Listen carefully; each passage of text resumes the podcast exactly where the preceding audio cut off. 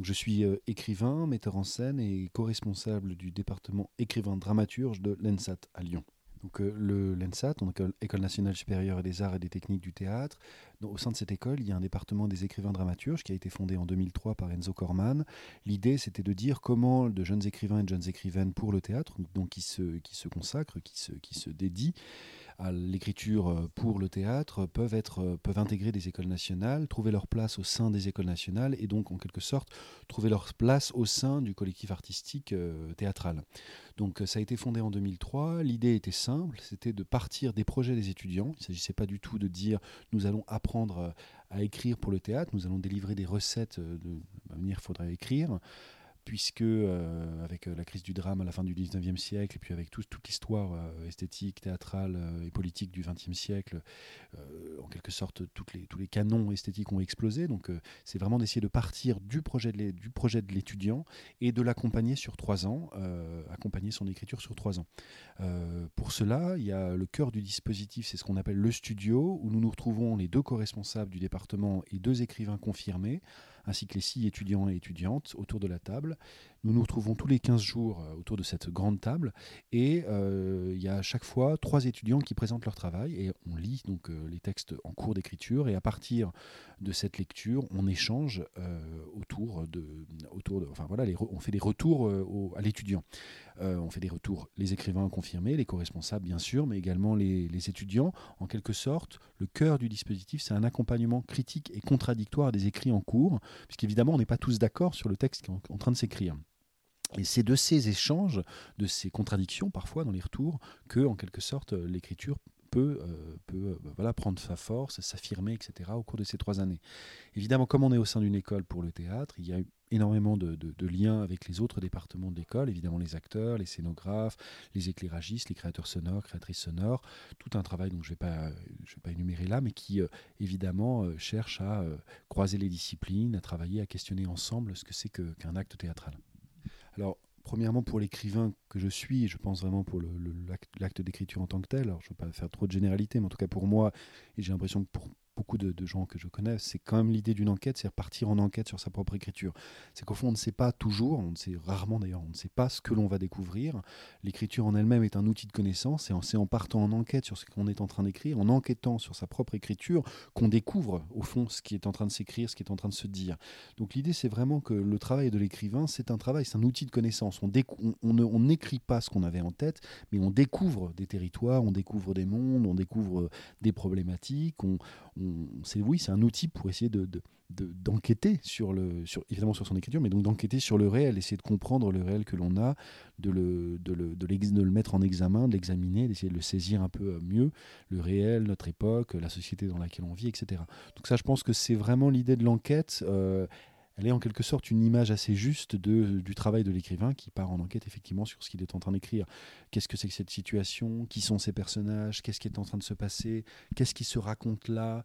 Euh, Pourquoi euh, cette image advient régulièrement? Quel motif? Etc. etc. Ce thème, ce sujet aussi euh, auquel je suis en train de travailler, comment je peux le déployer, le réfléchir, aller me, ressourcer à d'autres à d'autres sources, si je puis dire. Euh, pour ce qui est vraiment de la question de l'enquête euh, au sein de l'école, l'idée c'est qu'effectivement on est dans une école nationale d'enseignement supérieur, donc euh, d'art et de recherche. l'idée c'est qu'évidemment quand on travaille en l'écriture, on est toujours adossé aussi à une réflexion sur euh, l'histoire théâtrale, l'actualité théâtrale, qu'est-ce que c'est que l'écriture, dans quelle, euh, dans quelle histoire on se situe euh, par rapport aux formes, quel est notre héritage, quelle est la place du théâtre, comment on pense le théâtre aujourd'hui. Donc il y a toute une dimension de recherche pour penser la question théâtrale aujourd'hui, l'écriture, les, les, écritures et quels sont leurs héritages historiques, artistiques, politiques. Donc je crois que la dimension de recherche, elle est aussi à cet endroit-là. Alors moi j'ai travaillé, maintenant c'était, j'ai eu ma, l'époque c'était un, c'était euh, un master Euh, c'était en 2003, oui 2003 c'est ça. Donc j'ai travaillé sur Walt Whitman et Saint John Perse, donc deux poètes, euh, l'un grand poète américain, l'autre poète diplomate français, sur la question de, de, de, la célébration du vivant, d'une poésie en quelque sorte qui faisait la, la célébration du monde, du monde en quelque sorte, de la matière, de la matérialité, de la nature. Donc j'ai travaillé sur ça, sur le langage de la matière et de la célébration du vivant dans la poésie américaine du fin du 19e et la poésie française lyrique du 20e chez Saint John Perse.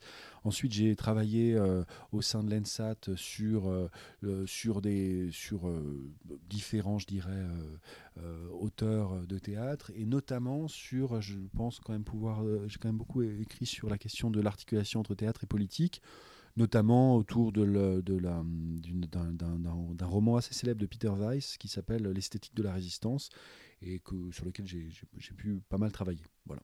Alors l'objet qui est, qui est là, c'est une servante, donc c'est une, une, lampe en fait qui est, euh, qui est toujours sur le plateau du théâtre et qui reste, euh, qui est en fait posée sur un haut pied, qui reste allumée en permanence euh, dans un théâtre. Donc en fait, quand c'est la nuit, quand il n'y a aucune représentation, c'est l'objet qui est toujours allumé sur un plateau, qui veille en quelque sorte sur le théâtre, qui permet par ailleurs, pour les raisons concrètes, à des techniciens de ne pas se casser la gueule quand on rentre, etc.